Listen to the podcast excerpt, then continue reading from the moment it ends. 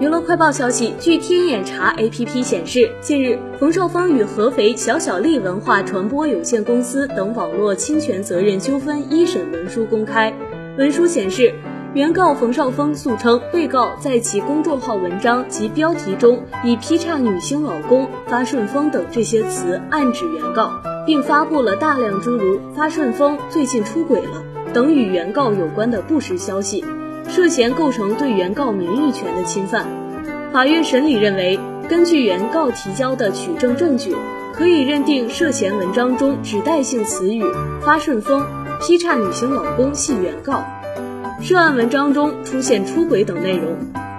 最终，法院裁定被告致歉，并赔偿原告精神损害抚慰金及合理支出共计五万元。值得一提的是。